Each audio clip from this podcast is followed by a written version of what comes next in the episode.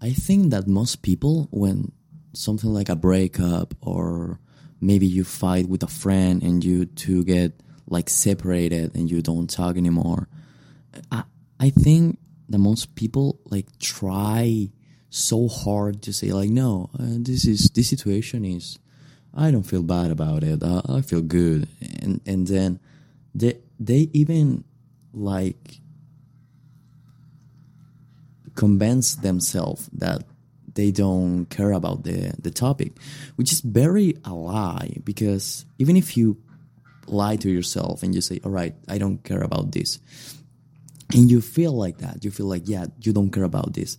But years will pass and you never get uh, over this thing. Like you always Eh, there's in your brain always this person is always like talking down like you know? And i think it's very sad because this this is a very difficult topic because most people should try to close the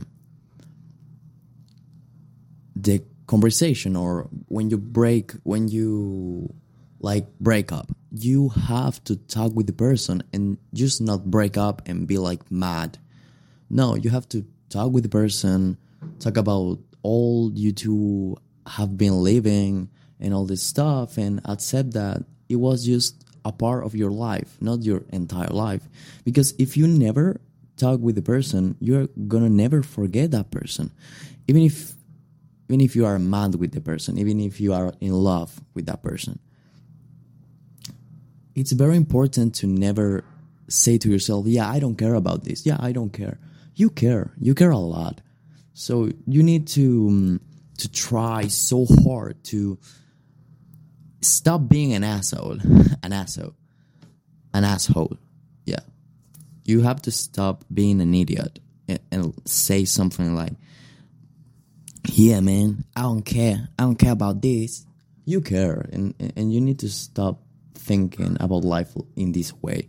You have to sit down with the person and talk about everything you have to talk about. Because if you don't say the things you want to say, you will reg- reg- regret it and then you will your mind will say oh, all right you reg- regret it so you miss this person and you don't miss the person you just don't close the that part of your life so you need to close it. You need to talk with the person and and try to let everything close. So in this way you can become better person and forget more easily. Because forget is not like let the person out of your out of your brain.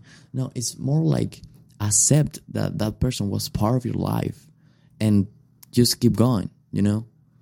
Show must go on